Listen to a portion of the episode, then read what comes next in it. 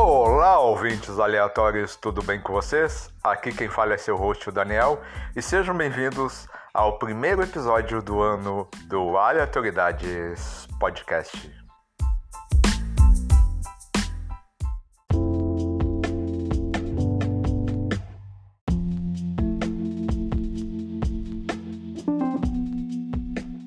Hoje recebemos aqui Agatha Teixeira, odontologista, para falar da profissão dela, de como ela chegou nessa carreira, nessa profissão. Falamos muito também sobre autoconhecimento, autoanálise, sonhos, realização pessoal, profissional, de vida. É, para você se arriscar, se aventurar, para você investir em você. Falamos sobre todas as especializações que existem dentro da odontologia, sobre estudar odontologia, sobre começar a carreira, o que, que isso inclui, é, projeção profissional, se tem mercado de trabalho. Falamos de tudo que engloba a profissão, além também de falarmos sobre o boom da moda da harmonização facial, a opinião dela como profissional e como pessoa, separadamente, sobre essa nova moda, riscos, contraindicações, enfim, tá uma delícia, tá gostoso demais, foi super bacana. Eu espero que vocês gostem.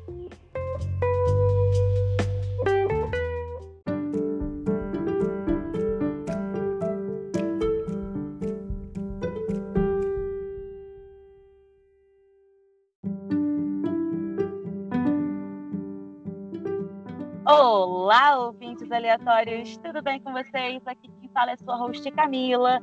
E hoje nós estamos aqui com uma convidada linda, uma amiga querida, eu tive o prazer de estudar com ela. E hoje ela está aqui para contar um pouco da experiência dela, do trabalho dela, da profissão que ela escolheu, de como ela chegou nessa profissão, que não foi a mesma que a gente estudou. Ela veio contar um tour dela aqui, profissional para gente, que eu acho incrível. Eu nunca vi uma pessoa tão apaixonada pelo que faz quanto ela. Então, eu vou deixar ela se apresentar aqui para a gente começar o nosso bate-papo. Oi, gente, meu nome é Agatha. É, eu conheci a Camila tem um tempão, nem lembro que ano foi. Você lembra, Camila? Não. é, então, vou contar um pouco da minha história. Eu terminei o ensino médio muito adiantada, tinha pulado série, enfim. E eu tinha 16 anos, 15 para 16, quando terminei o ensino médio. E na altura, é, pois é. E aí, na altura, minha mãe, professora, é, falou que eu tinha que fazer uma faculdade. E cismou que eu tinha que fazer uma faculdade que eu não estava preparada, nem psicologicamente, não sabia o que eu queria, enfim. E aí foi quando eu, eu fiz vestibular, porque foi um dos primeiros anos de Enem, se não me engano. Então, acho que eu fiz o primeiro Enem é, da época, nem tinha essa conotação de Enem como é hoje. E ela, enfim, não queria, acabei não escolhendo faculdade nenhuma, não entrei no sistema. E aí minha mãe conseguiu um vestibular para pedagogia, curso de pedagogia. E eu nem cheguei a fazer curso preparatório, nada disso. Eu terminei o ensino médio e fui. E tá. Fiz o vestibular e aí eu vi a lista. Quando eu vi a lista de classificação, o primeiro lugar era uma tal de Camila. Falei, quem é essa Camila que tirou meu primeiro lugar? Foi assim, nos conhecemos, sem nos conhecer. você sabia disso? Eu lembro, eu lembro é, tava você e sua mãe na. Tinha uma feirinha em frente à, à uhum. faculdade que estudou. Aí a gente conversando e você, oi, você, você é da turma de pedagogia e tal? Eu falei, sou. Ah, eu também sou. Menina, a gente tá atrás da garota da Camila que tirou em primeiro lugar. Eu quero descobrir quem foi essa garota. ah, foi. foi. Aí você falou, sou eu. Eu falei, olha, foi ela. assim, foi a. uma amizade. Aí é, eu, eu tirei em segundo lugar, enfim, cursei. Em momento algum eu me encontrei nessa profissão. Você, você lembra, né? Não me encontrei nessa profissão em momento algum. E eu fiz todos os estágios. Trabalhei em educação infantil, é, que é pequenininho, creche, fundamental, Passei por todos os estágios e não consegui me adaptar. Mas, assim, era uma pressão muito grande familiar sobre essa, essa profissão. Porque é de família e porque eu já tinha feito a faculdade, você vai jogar todos esses anos fora. Tudo bem, me formei. Me formei, comecei a trabalhar na área. Não era bem remunerada. E além da. É. já não é mesmo. O mal do Brasil, né? A professora é. valorizada. E além disso, as condições de trabalho não tinham, não, não combinava comigo, não adianta. Não, a gente tem que se encontrar. Eu sempre falo isso para todo mundo. A importância que é você se sentir bem no trabalho que você tá, você se encontrar, você ser apaixonado, você ir motivado. É, às vezes você está cansado, você não está muito bem, mas o trabalho é tão bom que você se arruma, você se empolga, você vai. Isso é tão importante. Isso não é e também não é uma coisa impossível. As pessoas pensam se trabalho fosse bom, não tinha esse nome, alguma coisa do gênero, mas não é assim. Geralmente quem fala isso é porque não faz o que ama, né? A sensação de quando a gente faz o que a gente ama, a gente não tem a obrigação de ir, a gente faz o que a gente quer, que é gostoso, né? É, é bem assim. E, cara, ainda mais trabalhar com criança, você não, não se sentindo em casa, não se sentindo à vontade. Eu tive algumas experiências com com colegas de profissão que também estavam ali, tipo, ah, eu me formei porque foi a primeira faculdade que eu passei, tá, já tô aqui, não tenho outra coisa para fazer.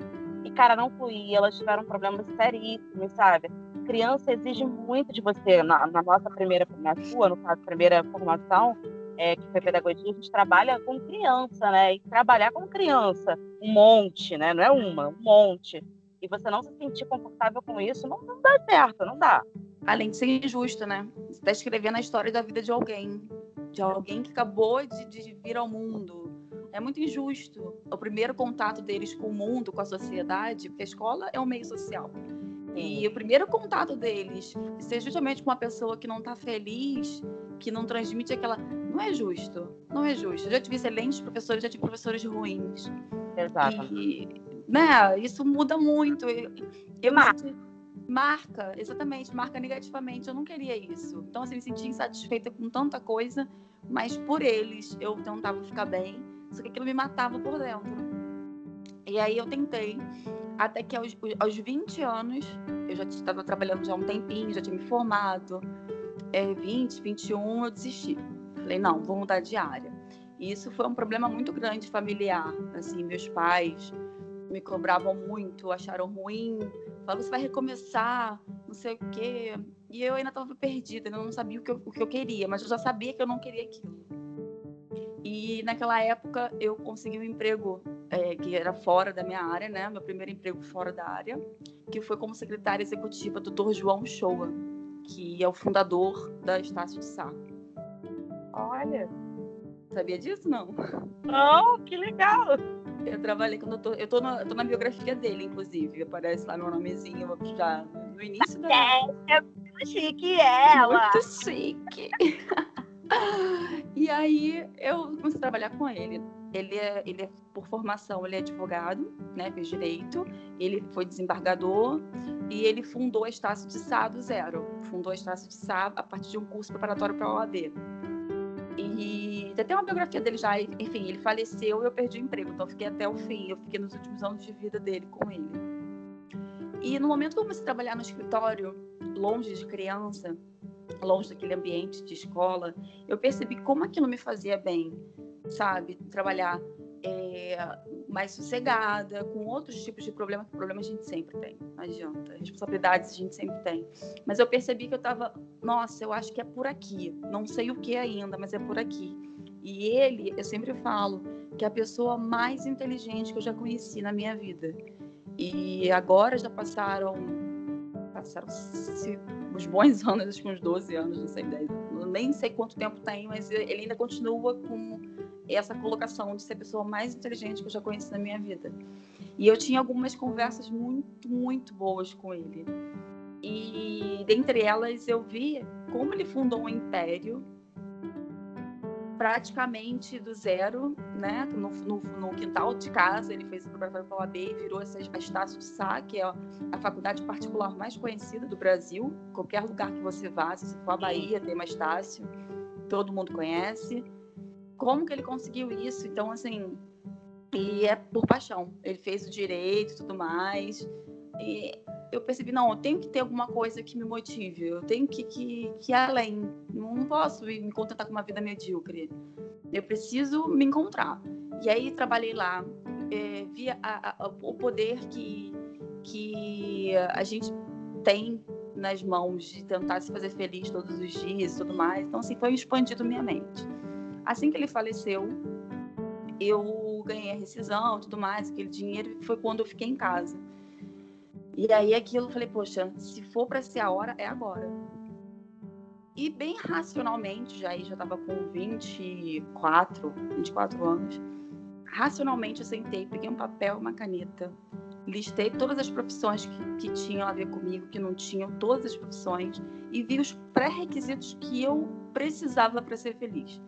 É, por exemplo, trabalhar em campo ou trabalhar é, dentro né, de um consultório, escritório, enfim, empresa. Não, trabalhar em campo não é muito a minha praia. Eu gosto de ficar quietinha no lugar. Beleza. Trabalhar é, muita escala, trabalhar todos os dias, né? Não, eu quero ter filhos. E eu, eu, quero participar ativamente do, da criação dos meus filhos. E uma coisa que eu sofria muito na época da escola era, às vezes, eu estar com um problema de saúde, precisava faltar. Eu precisava ir ao médico e eu recebia um não. Não, você marca médico sábado, mas eu tô passando mal, eu não tinha como ir. E assim, sabe, é, eu queria ter uma flexibilidade, eu queria poder avisar, olha, eu, cancela a agenda tal dia que eu vou ao médico, vou me cuidar. Então, assim, existiam coisinhas, requisitos, pré-requisitos que eu precisava para é, estava na minha cabeça como a profissão ideal. E eu fui listando as profissões e arriscando aquelas que não condiziam com, a, com, o, que eu, com o que eu pretendia. Tá conseguindo acompanhar o raciocínio? Claro. Eu ia comentar quando você terminasse que você foi organizada até. Organização é o nome de Agatha, porque ela foi organizada até para escolher para onde ela ia, o destino profissional dela. Porque olha, olha o, o, traçado que ela foi fazendo. O que, que eu quero? Não, eu quero ficar quietinha, eu não quero. Eu quero conseguir participar da, da educação dos meus filhos, eu não quero. Então, assim, ela, ela teve todo um planejamento. Não foi, foi instinto. Foi, foi completamente pensado e calculado, assim, foi, não foi no, no, no instinto, não foi no, assim, do nada, acordei vou fazer. Não, foi tudo. Porque eu não queria dar outro tiro incerto, sabe? Eu já tinha gastado quatro anos da minha vida, eu. Não era isso que eu queria, eu queria realmente fazer alguma coisa para levar a sério. Eu não tinha nem mais idade, mais tempo para perder. Então foi realmente muito. Não sei nem a palavra, mas assim, muito certinha para tentar não errar dessa vez. E aí eu listei assim coisas básicas de horário, coisas de ah, que tipo de área, grande área, macro área eu gosto mais, e micro área eu gosto mais. Poxa, eu amo a área da saúde. Quando eu era pequenininha, precisei usar aparelho, pequenininha não, né? Pré-adolescência. E eu amava ir ao dentista. Todo mundo odeia o dentista. Eu amava o dentista. Eu fujo. Eu, é, pois é. Ah, a maioria não gosta, mas eu gostava porque via as mudanças acontecendo, então, assim, eu achava o máximo. Aí eu falei, não, tá bom, grande área, área da saúde. Eu sempre gostei de ir médico, eu não, não, nunca tive problema com isso. E sempre me interessei bastante, então... Ah, é, é, grande área, área da educação, uma área que eu já tinha, inclusive, entrado, não. E aí eu fui destrinchando em micro áreas e cheguei à odontologia. Quando eu cheguei à odontologia, eu conversei com meu ortodontista, meu dentista na época, conversei com algumas pessoas e pronto, joguei de cabeça. Eu tinha acabado de sair da, do escritório, né, do Dr. João, estava com o dinheiro guardado, vendi o carro, comecei a trabalhar meio período numa clínica radiológica e juntei, aí eles concordaram em assinar minha carteira. Então, com aquele dinheiro que eu recebia, mais o auxílio, desemprego, mais a rescisão, mais o dinheiro do carro, eu juntei tudo, guardei tudo direitinho e comecei a fazer pré-vestibular comunitário numa igreja. Ah, eu também fiz, fiz por aqui. Eu, na, naquela época? Da, da, antes da. Quando eu passei, né, para vestibular, eu fiz um pré-vestibular comunitário numa igreja aqui perto. É, eu não tinha feito. Naquela época, é, eu tinha acabado só o ensino médio e eu foi quando me inscrevi, foi nessa vez agora, né? Que eu sabia que eu tinha que, que tentar, porque a faculdade de odontologia não tinha condições de fazer particular. É uma faculdade extremamente cara. Sim. E, e acho que ela é a segunda mais cara. Medicina é a primeira e acho que a odontologia é a segunda mais cara. É, é assim, é inviável. Então eu sabia que tinha que ser uma pública. Eu não tinha, não tinha jeito. Eu tinha que tentar. E aí eu me inscrevi num, pré-vestibular comunitário, trabalhava de manhã, à tarde almoçava, chegava em casa, estudava por conta própria pré-vestibular comunitário à noite. E uh, ninguém acreditou muito em mim, nem eu acreditava. Mas a minha irmã foi a maior incentivadora disso tudo. E ela sempre me dava. Falava que ela era, é a primeira coach, né? Que naquela, naquela época não tinha essa moda e hoje em dia tem, mas ela foi uma coach pra mim. Falava, você vai conseguir, não sei o quê. E aí fiz o pré-vestibular, terminou, foi, começou a época do, do, do, do, dos vestibulares, eu fiz e passei em todas as faculdades do Rio de Janeiro. O FRJ, o UF e o ERJ. E aí, é, primeiro saiu o resultado da, das federais, que elas são mais organizadas. e aí, primeiro veio a UF. Aí eu falei, ai, Niterói, como é que eu vou fazer? Porque dinheiro sempre foi um problema. A ah, faculdade. É, é... é, é um problema sério. A faculdade de odontologia, ela é cara, mesmo se eu não pague mensalidade, tem é, lista de material para comprar. É, não, isso aí, isso aí é um fato, né? Não adianta dizer assim, ah, mas eu não vou pagar a, a, a mensalidade da faculdade.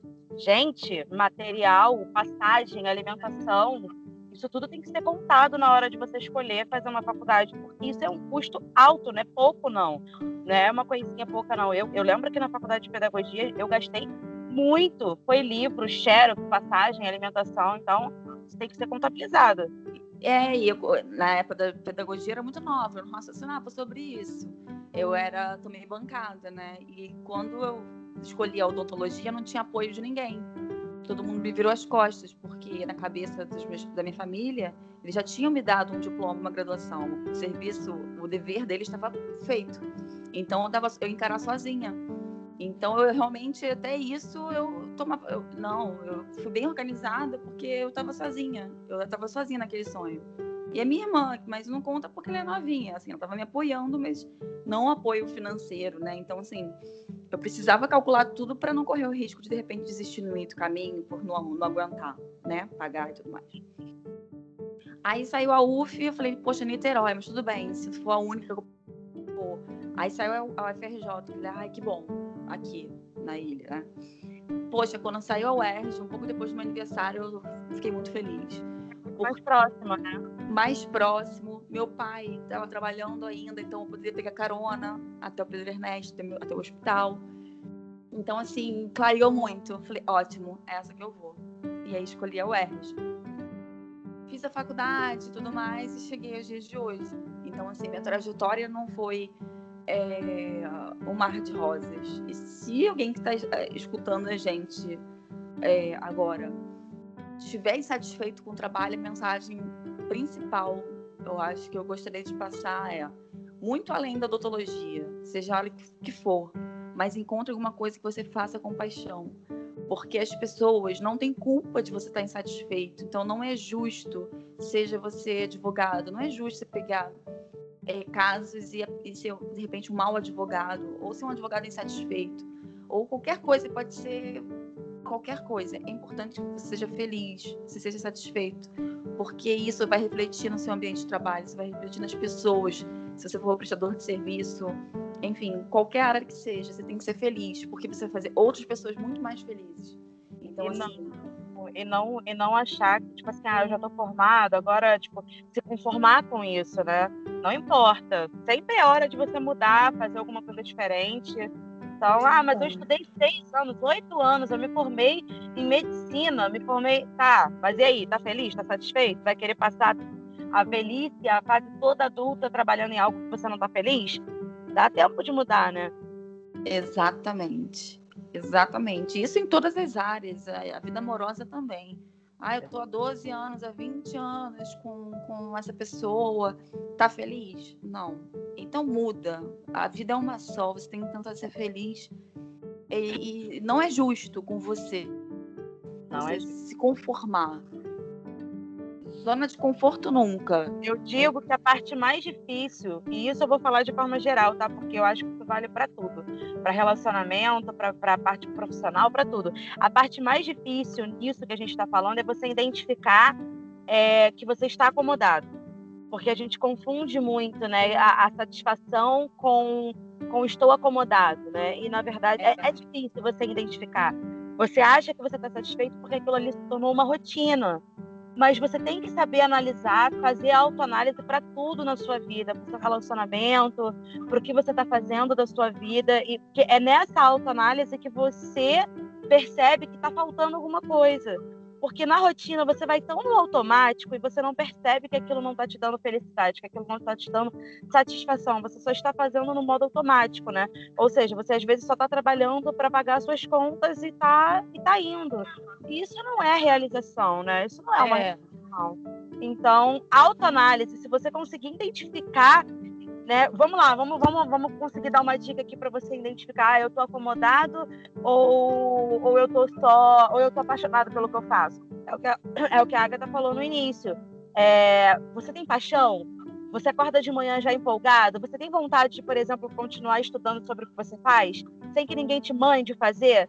Você tem interesse em ler sobre o que você está fazendo? Sem ninguém te pedir? Você vai feliz trabalhar na segunda-feira, na terça-feira, na quarta-feira? Ou você fica assim, ah, ai, quando que tem o próximo feriado? Pelo amor de Deus, não aguento mais. Eu acho que esses são os gatilhos para você entender a diferença entre eu tô acomodado, tô trabalhando para me sustentar, ou eu tô feliz pra caramba, eu escolhi a, a profissão certa, eu tô muito realizado. Eu vejo a, a, a, o perfil do Instagram da, da, da Agatha, ela tá sempre falando sobre técnicas, procedimentos, o que, que ela está fazendo, ela fala com uma paixão. Por isso que eu falei, eu não tinha outra pessoa melhor para falar sobre isso. eu sou apaixonada para falar do que ela faz, gente. É verdade, é, é, é, bem isso, porque. E eu vou te falar uma coisa: não escolha também por dinheiro, por retorno financeiro. Porque, olha, isso é consequência do que você faz. Assim, se você faz de bem, se você tem paixão, o dinheiro vai ser consequência. E, então, assim, é você encarar é, uma mudança, uma transformação pessoal, e isso em qualquer também área, até na vida pessoal. É, dinheiro é consequência, felicidade vai ser a consequência se você fizer o que sabe, você buscar uma pessoa que te realiza, você vai ser feliz. Então a felicidade, o dinheiro, tudo isso é consequência de você se mover. Enquanto você se move, enquanto você busca é, é, as coisas vão dando certo, as portas vão se abrindo, a vida vai acontecendo. Então, assim, esse é um recado, poxa, assim, fundamental. Buscar a sua felicidade em qualquer área que seja. Se você não deseja, até, até as coisas mais simples. Ai, eu não tenho esse sonho de ser mãe. Poxa, não seja mãe.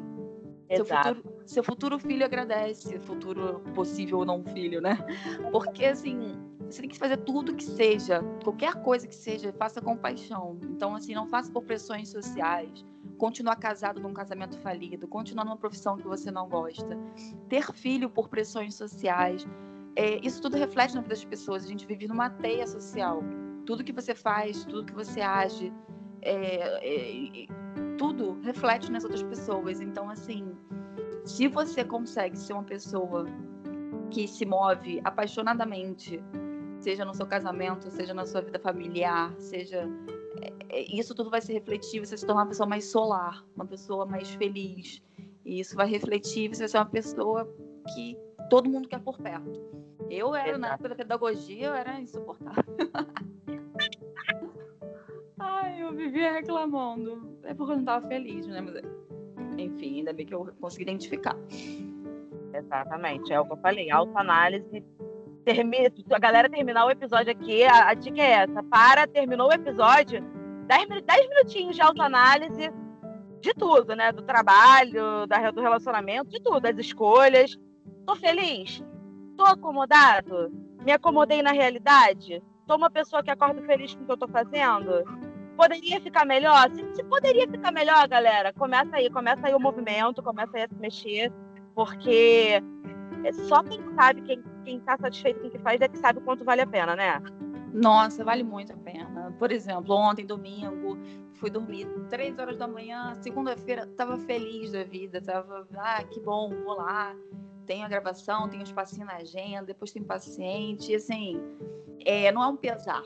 Eu não carrego uma bigorna para ir trabalhar, sabe? Eu não fico torcendo para chegar ao final de semana. Inclusive, eu trabalho no sábado porque eu quero, porque eu gosto É, então, assim, é diferente, você encara a vida de uma forma diferente, vale muito a pena. É isso aí. Agora.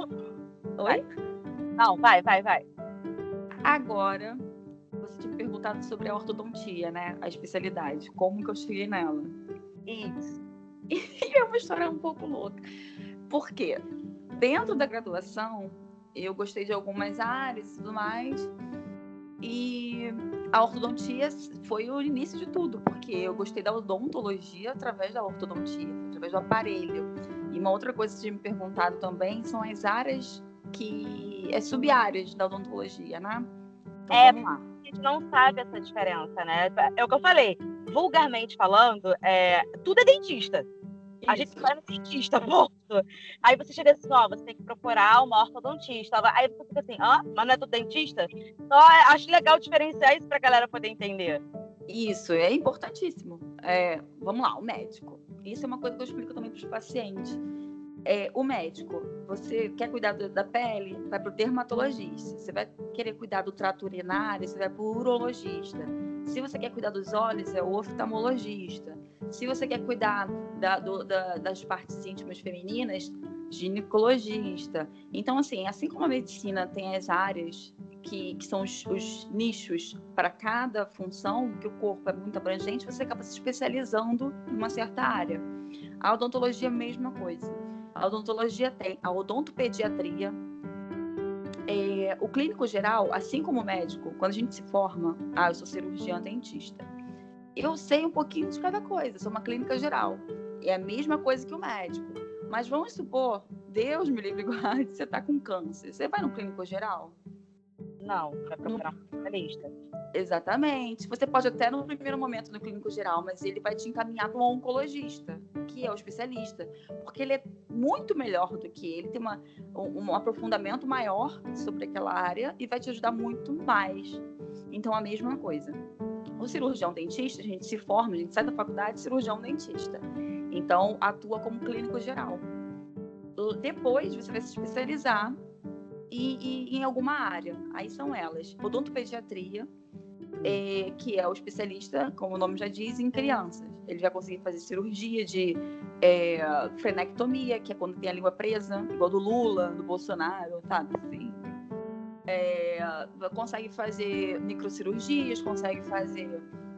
Porque muita gente pensa em dentista apenas como dente, né? Olhando dentes. É, exatamente. Mas é muito além disso.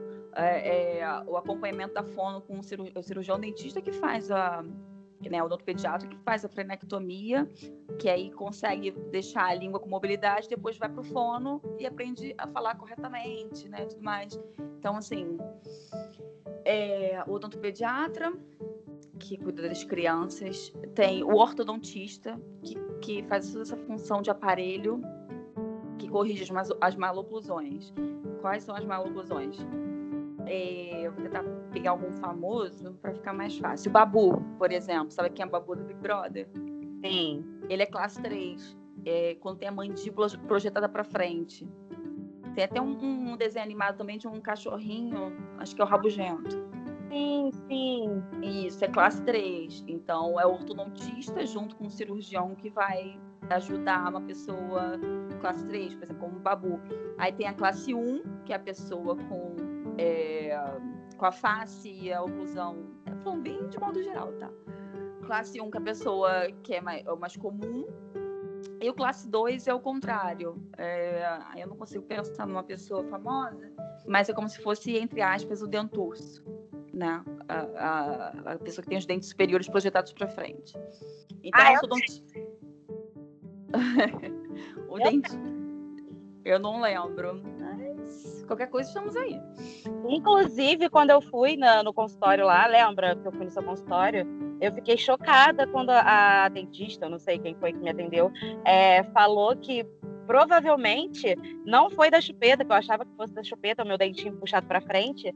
Ela falou que é da respiração errada. Gente, como assim? Como se respira errado? É, tem. Isso, isso atrapalha. É deglutição, é, é muita coisa. É. Fatores associados. Esse é ortodontista. E essa é a minha especialidade. Tem é, o cirurgião bucomaxilofacial. Esse eu só aprendi na, na, na, faculdade mesmo. Eu fiz um ano de Lourenço Jorge, Hospital Municipal Lourenço Jorge, aqui na Barra. E eu descobri na faculdade que, quem, que quando chega uma pessoa é, tem que suturar a face, qualquer coisa envolvendo cabeça e pescoço, não é o médico que te atende. Muita gente é atendida por dentista e nem sabe. É o bucomaxilo, cirurgião bucomaxilofacial. Além disso, trauma, cirurgias da face, sofreu um acidente de carro, é, fez alguma fratura na face, nos ossos da face, cirurgia bucomaxilofacial. É um dentista. É, harmonização orofacial. Ah! Que é uma especialidade recente. É, preenchimento labial, botox, é, renomodelação, etc. A gente vai falar mais sobre ela. Estou é, tentando pensar nesse. Ah, prótese. É o protesista. É o cirurgião dentista especialista em prótese. O que, que é isso? é, é dentadura. PPR, que é aquele rote, que é aquela dentadura, mas de alguns dentes só, quando você só falta alguns dentes, ou quando você falta todos os dentes, é o protesista. Tem o implantodontista, quando você não quer usar prótese, você quer colocar um implante, e aí é um parafusinho que você coloca no osso e tudo mais. Tô falando de forma muito genérica. Ah, eu tô chocada com a quantidade de, de... especialidades, né? É, de especialidades, isso. Tem muitas. Assim, tô tentando lembrar. Disfunção temporomandibular, que é especialista em DTM. É, que a gente tem uma articulação. É, é, nós somos bonequinhos ventrílocos, né? Aqueles bonequinhos. E aí a gente. A, só a mandíbula mexe, a maxila fica presa no crânio. E tem uma articulação. Quando a gente fala, se vocês colocarem a mão à frente do ouvido, vocês vão sentir a articulação, né? A mandíbula descendo, subindo. Tem um especialista só dessa articulação. Por quê? Muitos problemas envolvendo DTM, a pessoa vai no otorrino achando que é ouvido, tá com dor de ouvido, tá com dor de cabeça, e na verdade é DTM. Gente, não sabia também. Nada. Que incrível. E quem, isso aí são é, especialidades que você escolhe, digamos assim, é, depois da, da formação fazer, é isso? Isso, é igual médico. Fez medicina, depois ele vai escolher a residência que ele quer fazer. Se ele quer fazer de cirurgião plástico, se ele quer dermatologista. Você pode parar? Pode só fazer a, a graduação? Pode. E aí, pode. o que, que, o que aí é um dentista que faria só o quê? Por exemplo, limpeza? Clínico geral, isso. Ele vai fazer limpeza, restaurações. Ele pode fazer tudo. A lei nos permite fazer qualquer coisa. Só que você não é tão bom, né? Então você acaba sendo um profissional limitado. Por Pode, exemplo, aparelho dentário? Você não vai ter conhecimento para isso. A faculdade ah. é muito curta, né? Cinco anos é muito pouco para aprender tudo. Então, assim, eu, é, eu, não teria capacidade de colocar aparelho se não tivesse dando especialização, por exemplo. É, que a faculdade, ela pincela um pouco sobre tudo. Então, você é um médico, um dentista general médico é. Sabe? Tem a estomatologia também, que é uma especialidade que trata do câncer oral, diagnostica, faz biópsia. O estomatologista, não só câncer, claro, todas as lesões da cavidade oral. Cara, é muita especialidade. São muitas. E muita gente não conhece, a maioria já foi atendido e não nem sabe.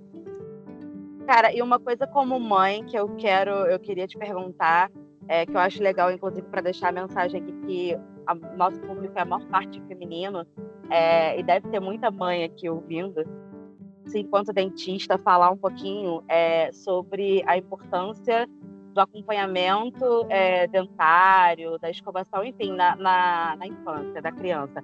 Falar um pouquinho para a gente aí, como, como fazer, desde o do pequenininho aí, do bebê, dar essas dicas aí, esse pulo do gato para a gente, que eu acho muito legal.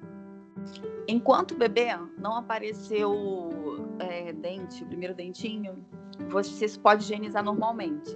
Ah, mama no peito ou, ou mamadeira, você pode pegar uma gase, enrolar no dedo limpar só para tirar os excessos. Mas assim, não tem tanta, tanta preocupação. A, a partir do primeiro dente erupcionado, você, por volta dos seis meses, quatro a seis meses, aí você tem que começar a escovação. Começa a escovação, começa a escovação. E pasta com flúor. Os pediatras, eles não recomendam, porque eles têm medo de fluorose, que é uma doença que causa manchamento dos dentes. Mas pode usar sim, usando de maneira correta, que é um grão de arroz cru. Então, assim, é sujar a escovinha assim um pouquinho. Naquela, igual comercial de pasta.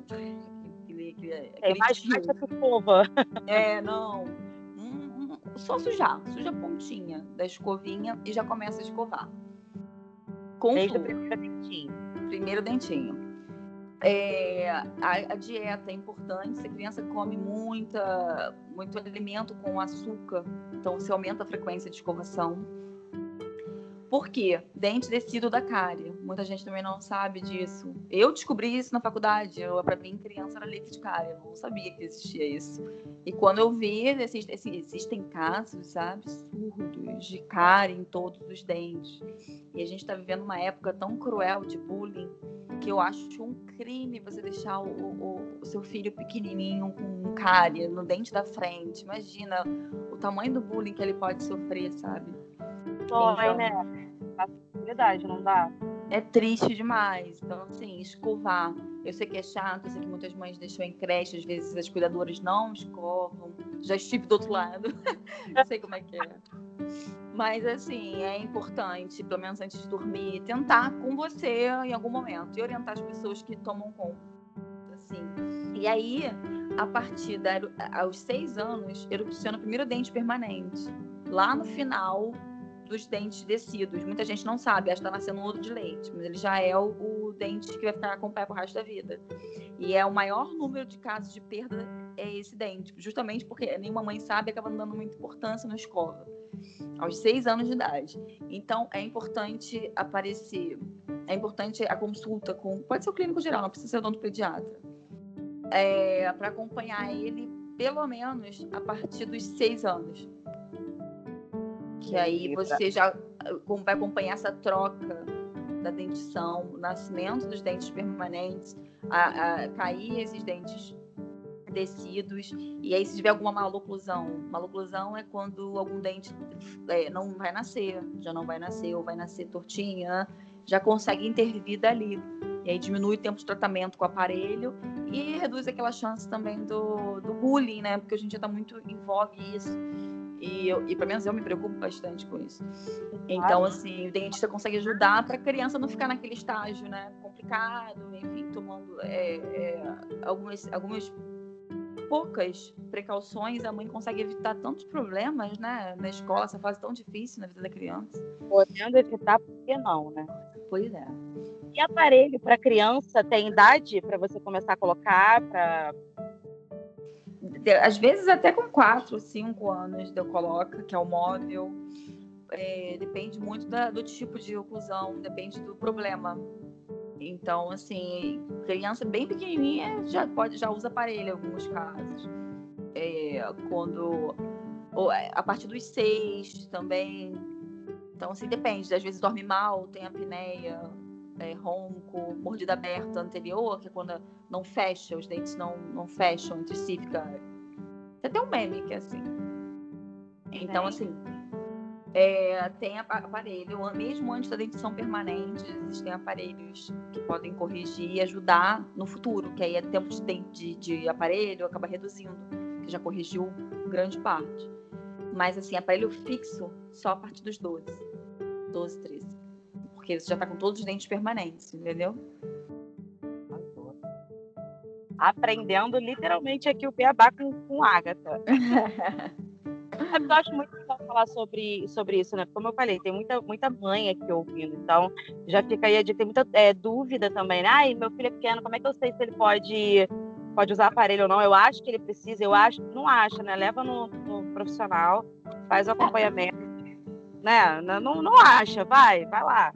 Cuida, cuida, porque é o que você falou, às vezes pode acarretar não só em bullying, mas às vezes lá na frente vai dar tanto trabalho. Então, se você acompanhar desde pequenininho, às vezes tu já poupa um trabalho lá na frente, né? É, e se a gente leva no pediatra, é o que eu penso. Se a gente tem tanto cuidado com a saúde deles, a gente toma cuidado para vacinar, a gente toma cuidado para levar o pediatra direitinho. Por que, que a saúde bucal é tão negligenciada?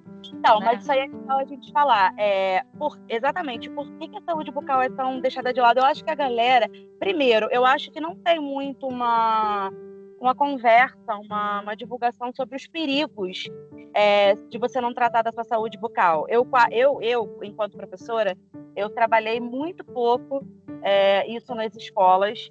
Era, era, eu trabalhei em algumas, hein, em escolas, e isso foi trabalhado muito superficialmente. A gente fala muito sobre corpo humano, saúde, tal, tal, tal. A saúde bucal é trabalhada muito pincelada, é, e eu acho que deveria é, ser trabalhada de forma mais, mais concreta, talvez até no dia a dia, você ter ali uma, uma um trabalho ali é, interdisciplinar com as crianças, porque isso não tem, não tem, não tem esse acompanhamento. E muita gente não sabe quais são, é, tipo assim, ah, é só dente, cara. Se cair, bota uma prótese, se cair, bota dentadura. É, tem gente que discute, por exemplo, até hoje, eu ia até falar isso com você, para você, você, enquanto é, profissional da área, deixar aqui as dicas de como, por exemplo, tem discussão. Aqui na minha casa, por exemplo, cada um defende um tipo de escovação diferente que acha que é correto para si. Então, não, não, eu acho, tá? Não se tem muito uma divulgação, uma coisa assim, que fale sobre a importância disso. Talvez por isso isso seja deixado um pouquinho de lado, não? Pode ser que sim, é, pode ser que seja isso. A gente acaba, foi o que você falou, ah, se perder o dente, bota implante, né? assim, não tem um, um, carinho, não entende aquilo como um órgão. não entende também, né? É, é, é, um órgão. É, porque que perdeu, você aceitaria perder facilmente um dedo? Ah, mas o dedo a gente é mais importante, sabe? É assim, é, as pessoas acabam negligenciando. Porque a, a odontologia ela tem tanto recurso que uma prótese dentária disfarça melhor do que uma prótese de dedo, por exemplo. Então, assim, é, acaba negligenciando, talvez por isso, não sei, ou por não ter essa instrução de gênero oral, ou por não dar devida importância. É, tipo assim, então, eu acredito que seja o raciocínio de, de não dar muita importância do tipo, ah, o máximo que pode acontecer é eu perder o dente, mas eu não vou morrer por causa disso. E Talvez morre, seja. Tá? Aí, tá vendo? É endocardite bacteriana. Você tem infecção. Se você tem um tratamento. Ah, outro especialista é o endodontista, que é o especialista em tratamento de canal. É, o, se você tiver. Ah, teve até uma modelo, Renata Banhara, que quase morreu. Porque ela teve um dente que infeccionou. Deveria ser tratamento de canal. Ela não foi fazer o tratamento de canal teve abscesso, ficou com o rosto inchado. Abscesso quando você tem, fica com o rosto inchado. E aí, essa bactéria que estava só ali no dente se espalhou através da circulação sanguínea para todo o corpo. Ela teve sepse, ficou internada. Pesquisem aí, gente. Ficou internada e quase morreu. E, inclusive, eu perdi uma colega e eu fiquei muito chateada quando descobri isso. Que teve a mesma coisa, morreu no Lourenço Jorge. Eu poderia ter ajudado, ninguém me falou a, a uma colega em comum que me contou depois que ela já tinha falecido. Então, assim, muita gente acaba falecendo de sepse, de bacteremia, quando a, a, a bactéria ela se sai da, daquele foco que é no dente, na raiz do dente, acaba se espalhando através da circulação sanguínea, atinge o corpo todo e a pessoa morre. Muita gente tem isso e acaba não sendo muito divulgado. Só que é. por, por quê? Porque o tratamento de canal, assim, acho que a, a, o paciente procura muito dentista quando está sentindo dor. Então, assim, ninguém procura para prevenir, né? É. Quando está com dor, acaba indo. Então, não chega a falecer. Mas alguns poucos, entre aspas, sortudos, não sentem dor quando tem algum é, problema de tratamento de canal. E aí, ou controla a dor, compra sozinho, analgésico, acaba se automedicando e acha que está que tá resolvendo. E aí a bactéria se espalha, quando você vai ver tarde demais. Então, assim, mata. É que muita gente não sabe. É, gente, aí, ó, caramba. Essa da bactéria se espalhar e agora de boca aberta. Caramba. É, pesquisa depois. Eu, uma famosa. Eu sempre tento trazer para a realidade assim, de algum famoso, porque é mais fácil da gente visualizar, né? Joga no, no. Depois pesquisem aí sobre a Renata Banhara. E ela teve uma saga, tudo por causa de um dente uma coisa bem simples que poderia ter sido prevenida. E acontece muito. E eu perdi uma pessoa próxima também. Que não sei por que não me avisaram. Eu poderia ter ajudado, mas enfim. então é. isso acontece. Isso acontece bastante. Caramba. E sobre a, a formação, profissão e tal, você passou perrengues, Thalita? Tem assim. É perrengues que você tenha passado, partes difíceis, não só na formação, mas também começar enquanto profissional o início? Quais, são, quais foram as dificuldades que você encontrou nesse processo de formação e, e, e início de carreira na odontologia? Na, durante a formação, é, eu sofri muito para o acesso eu tinha que pegar ônibus, era tiroteio todo dia na serra, é, tentativa de furto, é, muita coisa assim aconteceu, muitos problemas. É nesse sentido ou com relação à carreira em si? É, pode ser das duas formas. Eu tava falando da carreira de forma geral, mas por que não os perrengues que você passa para você se formar, né? É, na carreira em si, um, gran um grande problema, assim, que se eu fosse elencar como o pior de todos, é a arrogância dos professores de faculdade pública. É muito, muito difícil. Eu tive, assim, encontrei pessoas maravilhosas, mas encontrei muita gente com ré na barriga. E era complicado. Além do que, faculdade pública acha que você deve ser. Eu não sei, você não tem vida. Você respira aquilo ali. A faculdade já é integral, eu pegava sete horas da manhã, às vezes oito, dependendo da grade, e até as cinco da tarde. Caraca! A faculdade é integral. E aí tá, saía às cinco, morava duas horas de distância por causa do ônibus e tudo mais. Chegava em casa às sete, sete e meia. Trabalho impossível. Tinha que tomar banho, é, comer alguma coisa e começar a estudar todas as matérias, porque todo mundo cobrava absurdamente, porque achavam, sei lá por quê. Então, assim, era bem difícil. Aí trabalhar, estudar, esquece, impossível.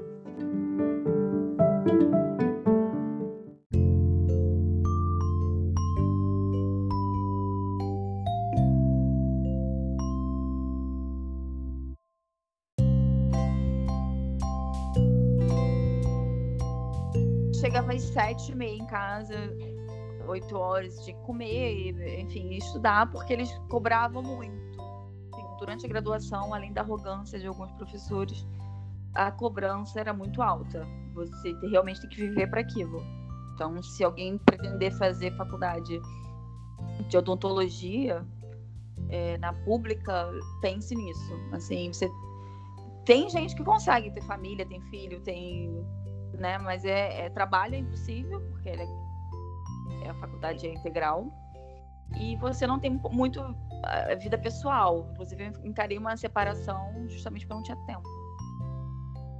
É, são escolhas, né? Infelizmente tem consequências aí, tem o ônus e o bônus, né? É, são prioridades e você tem que, que ter uma pessoa que abrace aquilo com você. Aquilo tem que ser.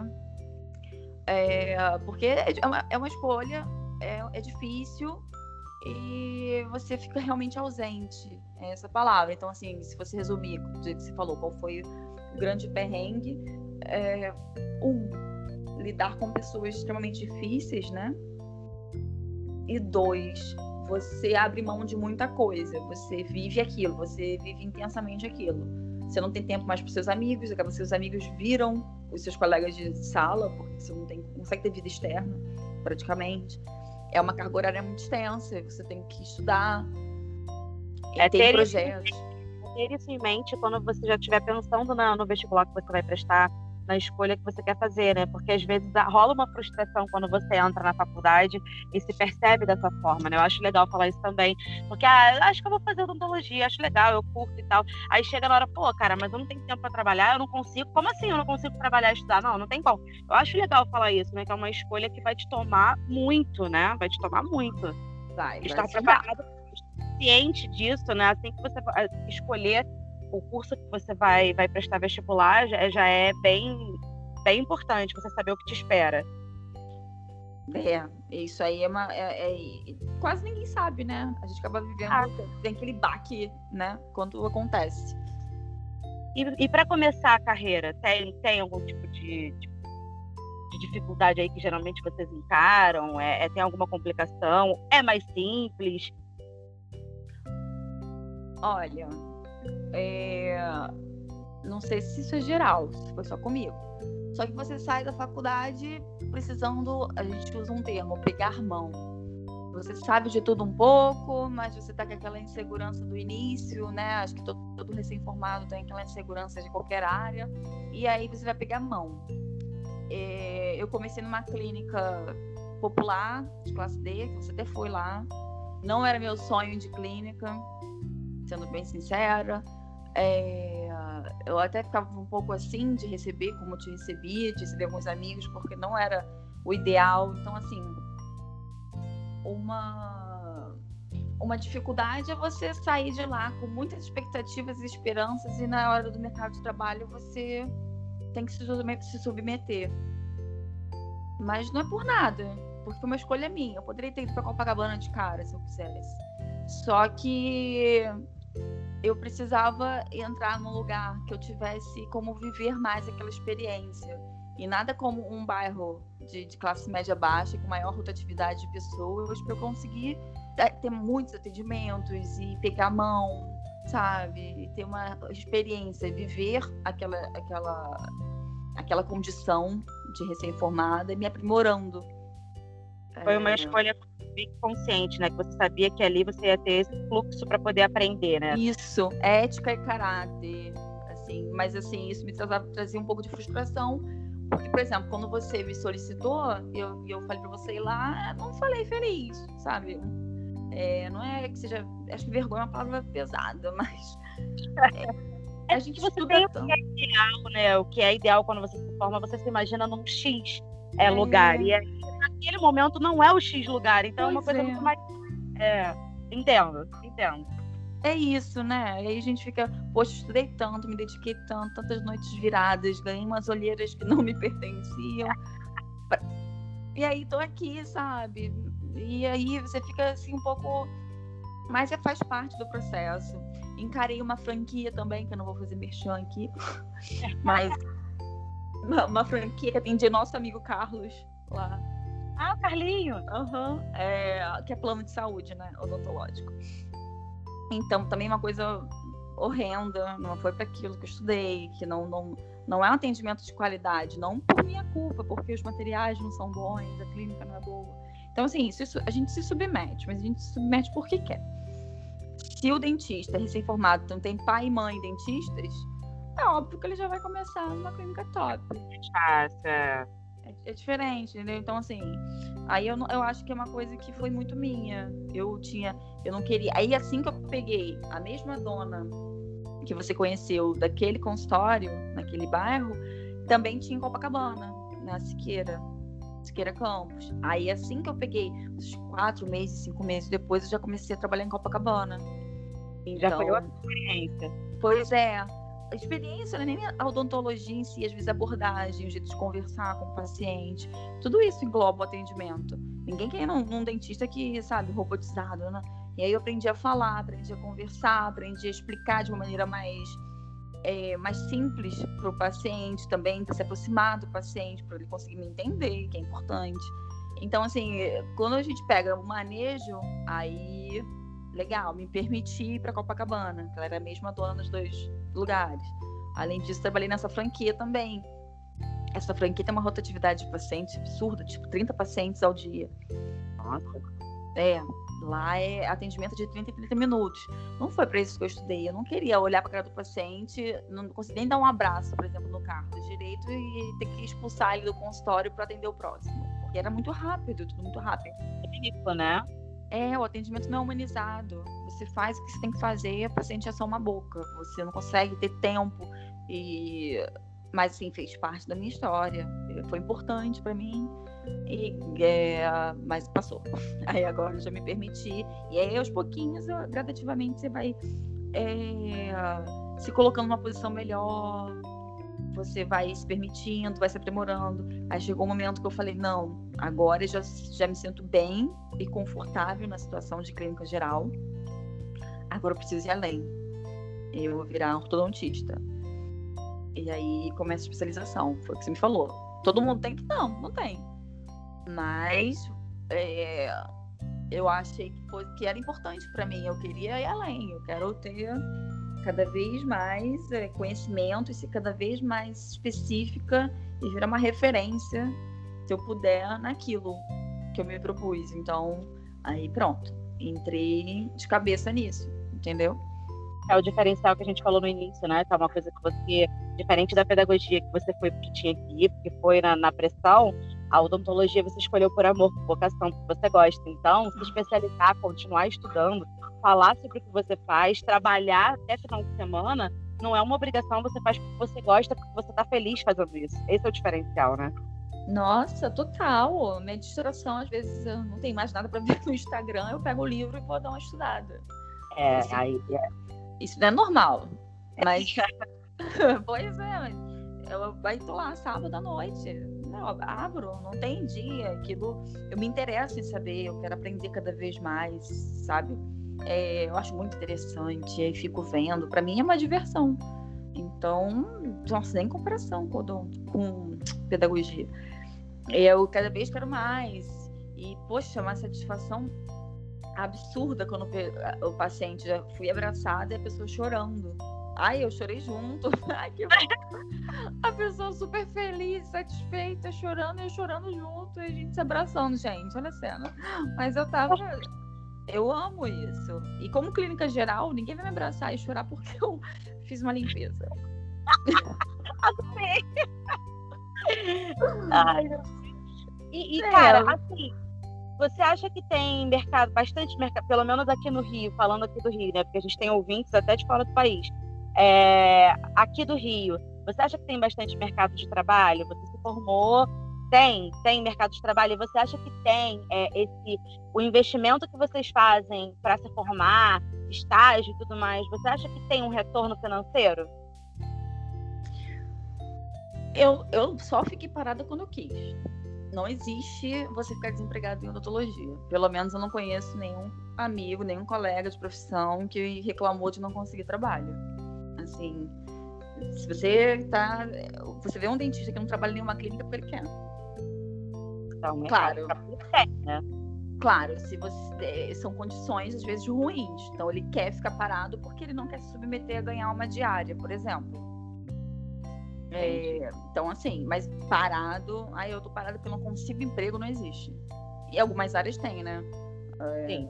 Eu tenho colegas de ADM e tudo mais que estão procurando emprego e não conseguem. A gente sempre consegue. Mas às vezes é ganhar um, uma merreca.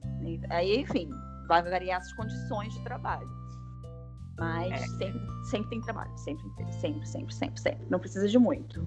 Você sempre tem. Precisa buscar muito eu acho que não é imediato, né? E eu acho que isso é para qualquer profissão. Eu acho que você vai começando, como você falou, pega uma experiência ali, outra aqui, vai vendo onde você quer ficar, onde você não quer. Com a experiência que você vai ganhando, você vai pegando é, empregos que paguem melhor, e aí talvez depois de um tempinho você comece a ter esse retorno financeiro do investimento que você fez, né? É, e assim, retorno financeiro também existe. Tem. A odontologia não paga mal. É, você tem, você ganha dinheiro sim, rápido, e você. E a odontologia, o bom é que você faz o seu dinheiro. Por exemplo, é, se eu trabalho muito, eu ganho muito. Se eu trabalho pouco, eu ganho pouco. Isso é legal. Então, assim, você que você é o dono do seu nariz. É, mesmo, mesmo trabalhando no seu próprio consultório, você trabalhando numa clínica odontológica, num consultório odontológico você consegue fazer o seu horário, o seu orçamento, digamos assim. Isso. Por exemplo, eu tenho uma agenda online. Eu, tô, eu atualmente estou em dois consultórios. Eu tenho uma agenda online. E aí, ontem você, você tinha agendado. Ai, uhum. Agatha, a gente consegue fazer entrevista? vou ver e te confirmo. Aí ontem fui ver. Vi que eu, não, que eu tava com ela livre. Então, já marquei com você. Tô aqui, para caso apareça alguém, já vai aparecer. E, mas assim, conseguir marcar com você. Entende? Então né? você, é, você tem uma flexibilidade de horário muito interessante. Isso eu amo isso. isso é e o, o, din o dinheiro acompanha essa flexibilidade. Por exemplo, eu não, eu quero deixar de trabalhar três dias na semana, porque esses três dias da semana eu vou fazer especialização. Então, você já sabe que eu vou ganhar menos. Então, é assim, ao contrário de ADM, é, contabilidade.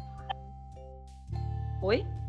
É mais fechado, né? Você tem um emprego que vai te pagar X para trabalhar Isso. X. Você não tem flexibilidade. Pois é, você coloca currículo já sabendo aquele ai, 5.466. Então, vou colocar meu currículo ali, vou trabalhar de segunda a sexta, vou ganhar 5.466. Então, é aquilo ali, fechado. Como dentista, não. Como dentista, é. é não tem como um dentista chegar para você e falar assim: ai, nossa, eu tô tão sem dinheiro. Ah, mas você tá trabalhando todos os dias? Não dois. Então, assim, você, você que faz. Se você está ganhando pouco, você está trabalhando pouco. Então, são escolhas. Você está estudando e tal, trabalhando menos, trabalhando dois dias, três dias. Então, você, você que faz. Tem um retorno financeiro, sim. É, vale a pena, sim. Eu não sei se eu já, já tive todo o retorno investido. Nunca parei para calcular e nem quero, porque senão ficar nervosa. É, é, é, é. Mas, assim, é, a gente tem um retorno financeiro se a Bom. gente se propuser a trabalhar e a botar a mão na massa, sabe? Trabalhar todos os dias e, enfim, atender, a encher a agenda. Fica Tudo a dica. profissional. Falando, né? Isso. Fica a dica. Cara, e agora eu queria, eu, eu até falei, até combinei com a, com a Agatha da gente deixar isso pro final, porque eu acho que é um assunto que está sendo muito falado. E tem muitas dúvidas ainda, que é a harmonização facial. É, eu acho que tá, primeiro, está sendo muito falado porque tem muitos famosos, muitos, fazendo que está gerando uma polêmica muito grande por eles estarem absolutamente diferentes, a galera criticando muito, questionando muito, e também tem muitas dúvidas, porque nas minhas redes sociais eu vejo muito, muito, por exemplo, alguém procurando assim, é, eu vi, tá? Vi isso no, nas minhas redes sociais, meu feed. Procuro alguém que faça harmonização facial. Aí umas duas ou três pessoas marcaram um um dentista, né? Um profissional de odontologia e tal. Aí a, a pessoa que estava procurando falou assim: tá maluco? Por que, que eu vou num, num, num dentista para fazer harmonização facial? Tem que ser um esteticista. Não vou, você está. E aí, uma discussão que durou, assim, sei lá, acho que uns 30 minutos de discussão escrita lá da galera batendo boca e a menina tentando explicar o que era e o que não era. Então, assim, acho que eu vou aproveitar a Agatha aqui para ela explicar por que né, que o profissional aí de, de, odontologia faz essa harmonização facial, o que, que ela acha dessa nova febre de harmonização facial, os prós, os contras, os perigos, enfim, para a gente aprender um pouquinho sobre isso que está muito em alta. Bom, vamos lá. A harmonização, ela começou inicialmente através dos dermatologistas, os médicos dermatologistas. E por reserva de mercado, é, eles, eles foram muito contra. O Conselho Regional de Medicina, o CRM, foi muito contra esses cursos foi muito contra o CFO, né, que é o, o Conselho Federal de Odontologia. Então, os conselhos em si entraram nesse embate por reserva de mercado e não por falta de conhecimento. Se você parar para pensar, uma faculdade de medicina em seis anos, o, o estudante vai compreender e ter o corpo inteiro é, um, um dentista estuda cinco anos para estudar apenas cabeça e pescoço. Então, assim, daí você já vê o quanto a gente entende mais das artérias, vê circulação, tecidos moles, musculatura, osso, tudo. Como a gente já tem um aprofundamento maior é, até na graduação, né? E a especialização que eles fazem, o dentista também pode fazer normalmente. Tudo bem. Por reserva de mercado, eu até entendo eles, né? Porque acabou entrando um pouco na área deles. Pode ver que o custo também barateou, porque antes era muito caro, poucos tinham acesso, eram só os dermatologistas que faziam. E aí popularizou bastante, porque quanto mais profissionais fazem, é, por concorrência, né? Livre concorrência, o preço diminui. Então o valor é, caiu. E, enfim, depois dessa briga toda, o Conselho é, Regional de Odontologia conseguiu ganhar e o, o, dentista ganhou espaço. Esteticista eu nem sabia, acho que nem pode. Pode? É, eu não sei, a discussão na, nesse feed, depois eu até te, eu acho que eu tenho um print aqui. É, foi essa, a menina falando, não, porque eu vou numa esteticista. Que assim, por exemplo, tem uma, uma, uma clínica de esteticista de estética, né? Que tá, tá, eu acompanho aqui de uma profissional é, que ela trabalha na Barra e, se eu não me engano, em Nova Iguaçu, São Gonçalo, sei lá, não lembro. E ela faz harmonização facial. Mas, o que, que acontece? Eu vou falar aqui também, eu não vou dizer que a pessoa está errada. Às vezes, por ser uma clínica, ela pode ter um profissional que né, é. não seja uma esteticista que trabalhe na clínica. Deve ser galera, né, Exatamente. Só que a galera entende que ah, se é, se é uma clínica estética, esteticista que faz isso, né? Então, eu acho legal explicar aí o porquê do, dos quais profissionais podem fazer harmonização facial para você ir numa coisa segura, né? E para você também é, quebrar esse raciocínio errado da galera. Que eu acho que é isso, a galera entende de, ah, se é uma clínica estética que faz harmonização facial, é o esteticista que faz, e não necessariamente, porque numa clínica pode trabalhar vários profissionais, né? É, eu, eu acho que de repente, ou ela pode receber até um dentista, inclusive. Nada impede. Realmente, é. É uma né? clínica. Ela tem uma clínica e ela recebe ou um biomédico, ou um, um- ou um dermatologista, ou um dentista que vai lá só para fazer o procedimento. Então, assim, eu acho que esteticista não pode. Por que eu acho? A- a- o regulamento, ele todo, ele tá em constante mudança, porque como é uma área relativamente nova, então, por exemplo, a lectomia. A lectomia é quando você reduz as narinas, sabe? Para você... o, o Ah, nariz. sim, a nariz. Isso, isso, por exemplo, era liberado e já foi proibido. Então, assim, Ah, é? é, Eu vi tanta gente fazer. É o que eles chamam de proibido. asa nasal, não é isso? Asa, não sei o que lá, não é isso? isso. Você reduz a asa do nariz para você tirar os traços. E, inclusive, foi um debate até político-social, né? Porque você está tirando os traços é, afro para poder, enfim, não, não é. Vai ter um debate com relação a isso. É interessante, é interessante. Isso foi proibido agora. Pouquíssimo tempo. Então, assim, não tenho com muita certeza se quais são os profissionais. Eu sei que até agora são dermatologistas, biomédicos e dentistas.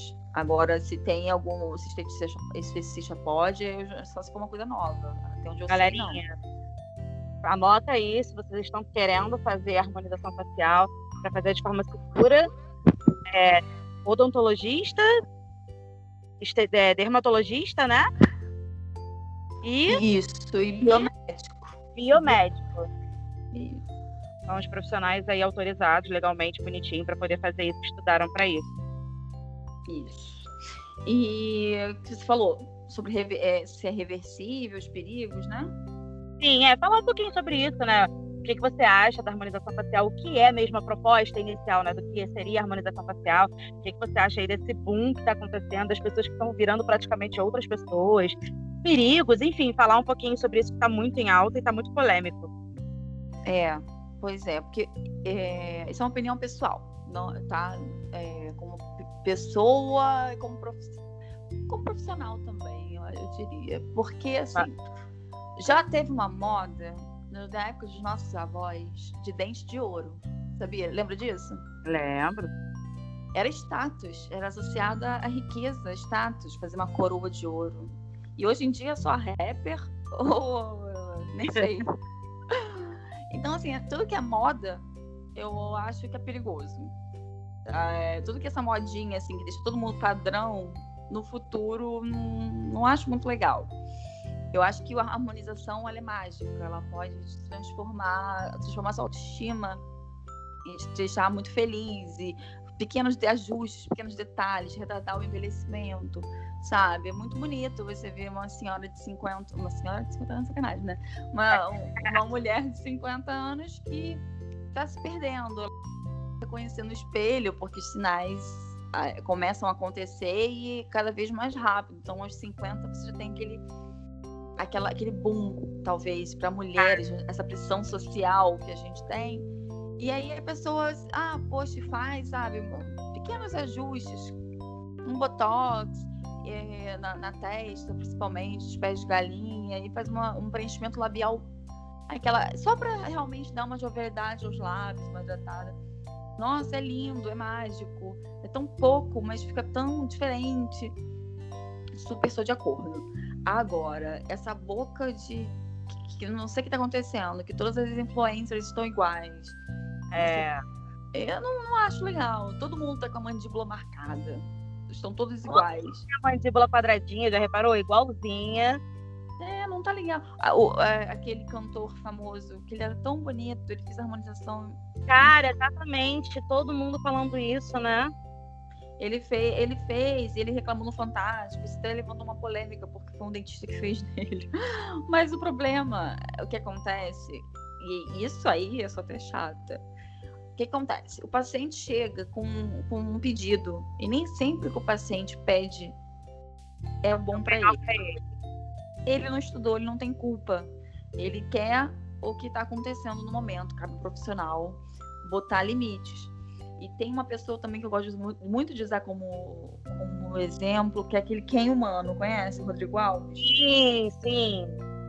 Ele só chegou no estágio que está porque encontrou profissionais que atendessem os pedidos dele. E aí eu já acho que depende muito do, da índole do profissional. Sim. Porque, assim, claramente ele tem um distúrbio de imagem, é um problema psicológico. E se a pessoa, esse profissional, atende aos pedidos, mesmo sabendo que aquilo não vai ser o melhor para o paciente, aí eu já acho que é um problema do profissional, sabe?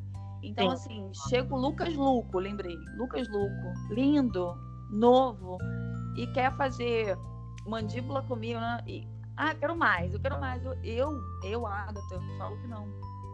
Eu, Agatha. Então, Até porque assim, aquilo ali é um portfólio do teu trabalho, cara. Tem que pensar assim, que você não queira pensar como ser humano, né? Como, como, né? Não vou fazer isso porque a pessoa pode se arrepender, se pode fazer mal. Você não queira pensar assim. Mas que você pense como profissional de que aquela imagem daquela pessoa vai ser o portfólio do teu trabalho.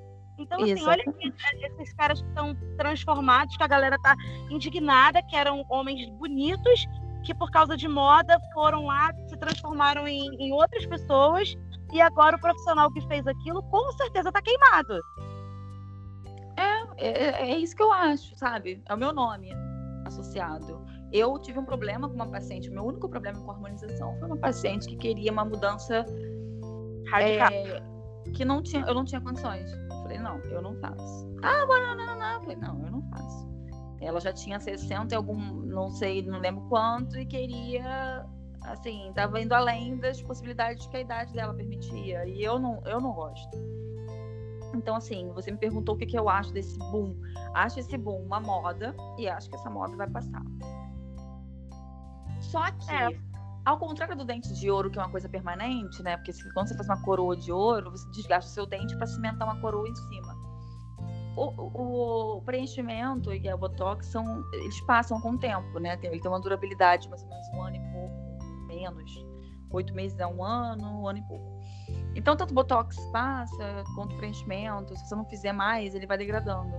O Lucas Luco falou no Fantástico que ele está fazendo um tratamento para reverter é uma, é uma enzima hialuronidase. Mas nem tem necessidade. Se ele esperasse, o corpo mesmo vai se encarregando. Entende? Então, ah. menos mal. É uma moda que não vai ter tantos, futuramente, tantos problemas de arrependimento. Tem algum perigo, tem algum risco, por exemplo, alguma contraindicação para você fazer é, procedimento de harmonização facial e tal? Ah, vários. Gravidez, é, queimamento, lactante, é, no diabético é um pouco complicado, porque é, o diabético ele tende a ter um sangramento maior, mas dá para fazer. Fiz da minha mãe, tudo bem, tudo ótimo. É, tem contraindicações, mas nada muito além. Intercorrências existem também, por erros de técnica. Pode ter a pitose palpebral, que é quando o, a pálpebra, que é essa. onde a gente passa a sombra em cima, entre uhum. a sobrancelha e o, o olho cai e a pessoa fica com o olhar caído. Mas aí também tem como reverter é, fisioterapia e tudo mais. Roxinho, que sempre fica, hematoma, edema, mas nada muito grave, não. Tudo nada muito grave. Então, os perigos mesmo não são tantos, né? É mais uma questão de consciência do que você está fazendo com a sua imagem. É. Né?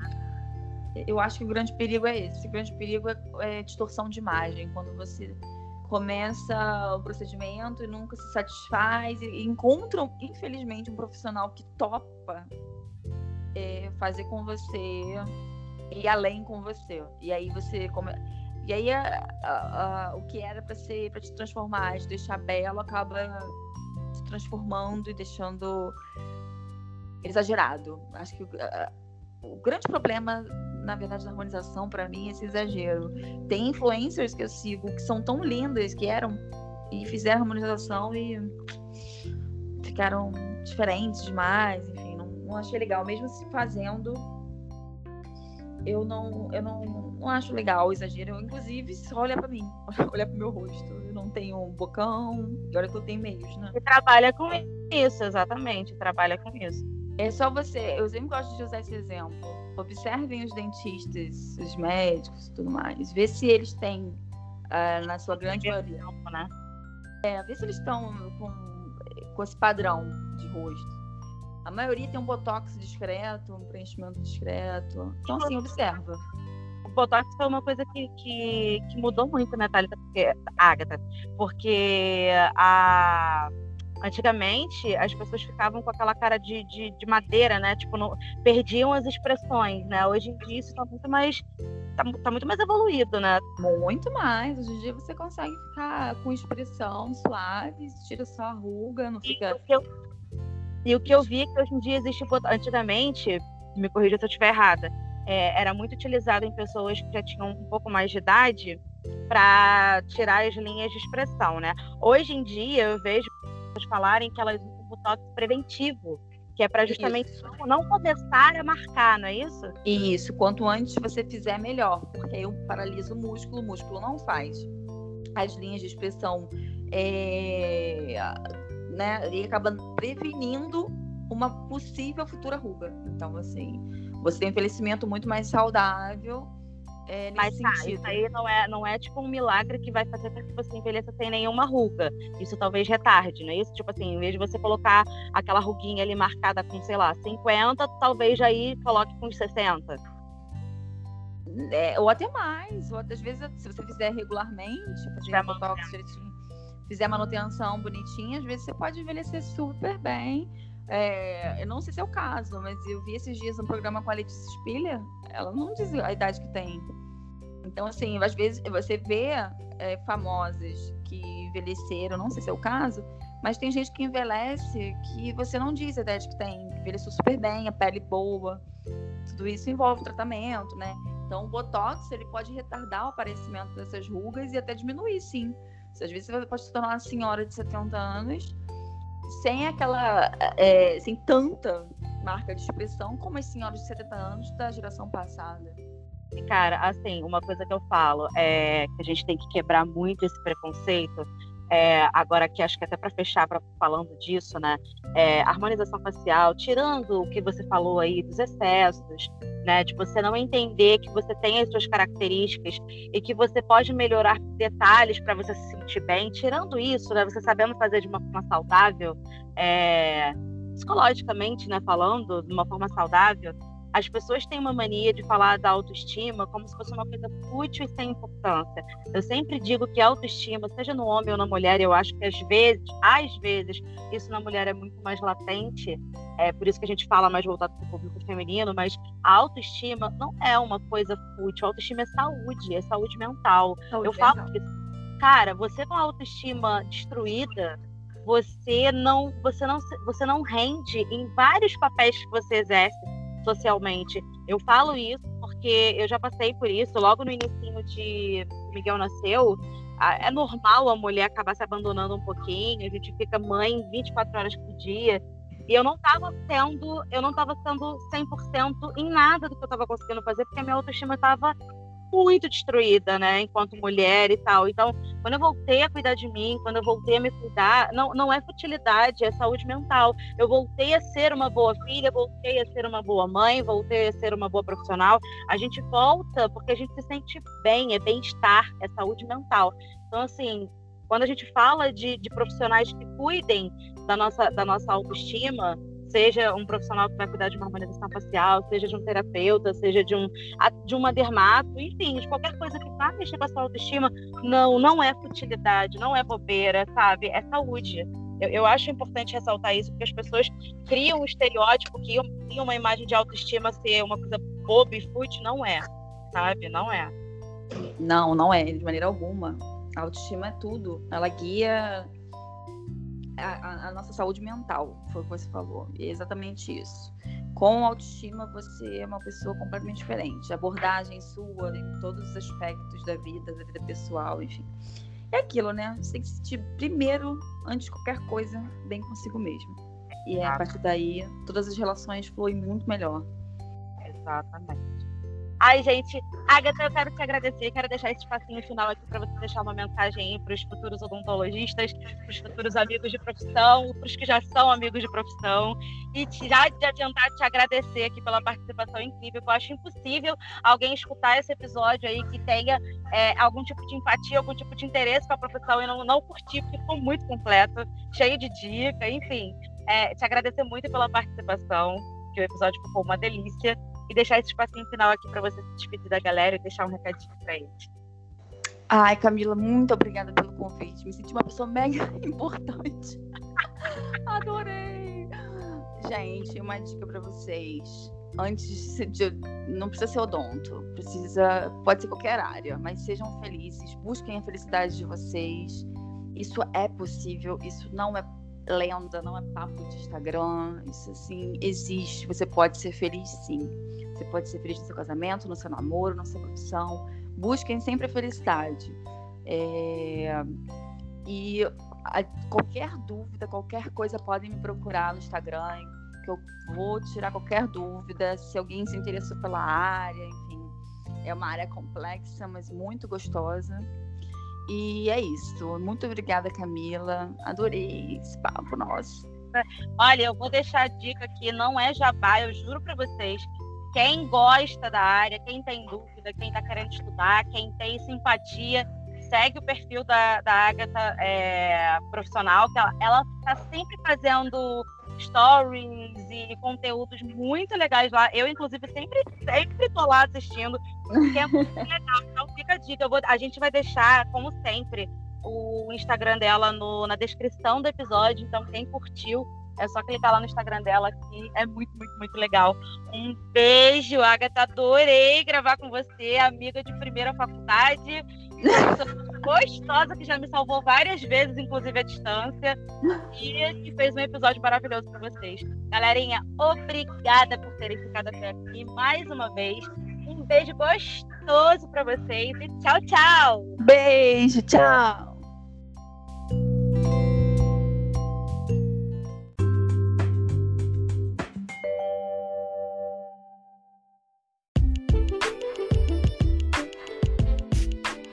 Obrigado por nos ouvirem até agora e para quem quiser nos seguir, nós temos as seguintes redes sociais. No Facebook nós temos a página Aleatoriedades Podcast. Curta, participe, ajude essa página a crescer. Para quem quiser nos seguir, nós temos um perfil no Instagram que é o arroba Aleatoriedades Podcast. Também temos um e-mail para quem quiser mandar sugestões, críticas e tudo mais. O e-mail é aleatoriedadespod.gmail.com Repetindo, aleatoriedadespod com E por favor, nos siga no seu agregador de podcast preferido, seja ele Spotify, Google Podcast, Castbox, Apple Podcasts. E para o que estiver disponível, dê 5 estrelas, comente. Isso ajuda o podcast a crescer e aparecer nos destaques. E para quem quiser nos ajudar financeiramente, nós temos um PicPay com dois planos com suas respectivas recompensas. O link é picpay.me barra aleatoridadespodcast picpay.me barra aleatoridadespodcast para quem quiser nos doar a partir de 5 reais, seja por boleto, cartão de crédito, doação mensal ou única, nós temos um apoia-se que é apoia.se barra aleatoriedades underline podcast. Apoia.se barra aleatoriedades underline podcast. Os links estarão na descrição desse episódio. E para quem não puder nos ajudar financeiramente ajude indicando para um amigo ou amiga ou familiar ou qualquer pessoa que você acha que vai curtir esse podcast. É isso e tchau